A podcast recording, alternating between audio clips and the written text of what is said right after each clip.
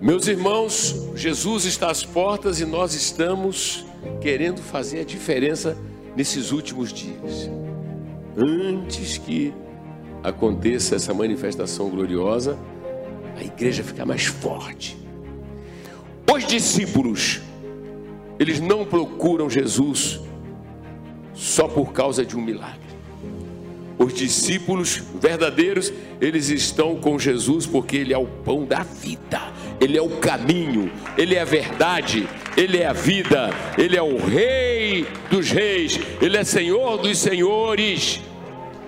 A multidão procura Jesus para resolver um problema meramente temporal, um problema existencial só. Os discípulos não, é o reino.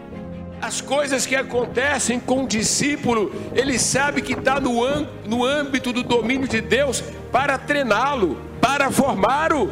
Por isso que Paulo diz: as coisas que me aconteceram contribuíram. O que essa pandemia está contribuindo? O que essa pandemia está trazendo?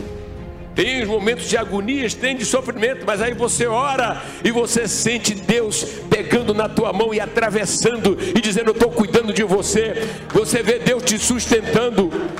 Meu amado irmão, é bom ser discípulo.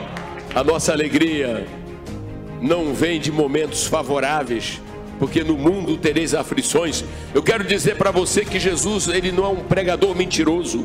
Jesus não vende, ele não dá uma mensagem de ilusão. Ele diz que isso aqui é um palco de guerra, é um campo de batalha. Guerra contra Satã, principado, potestade, mas que ele entra na arena conosco.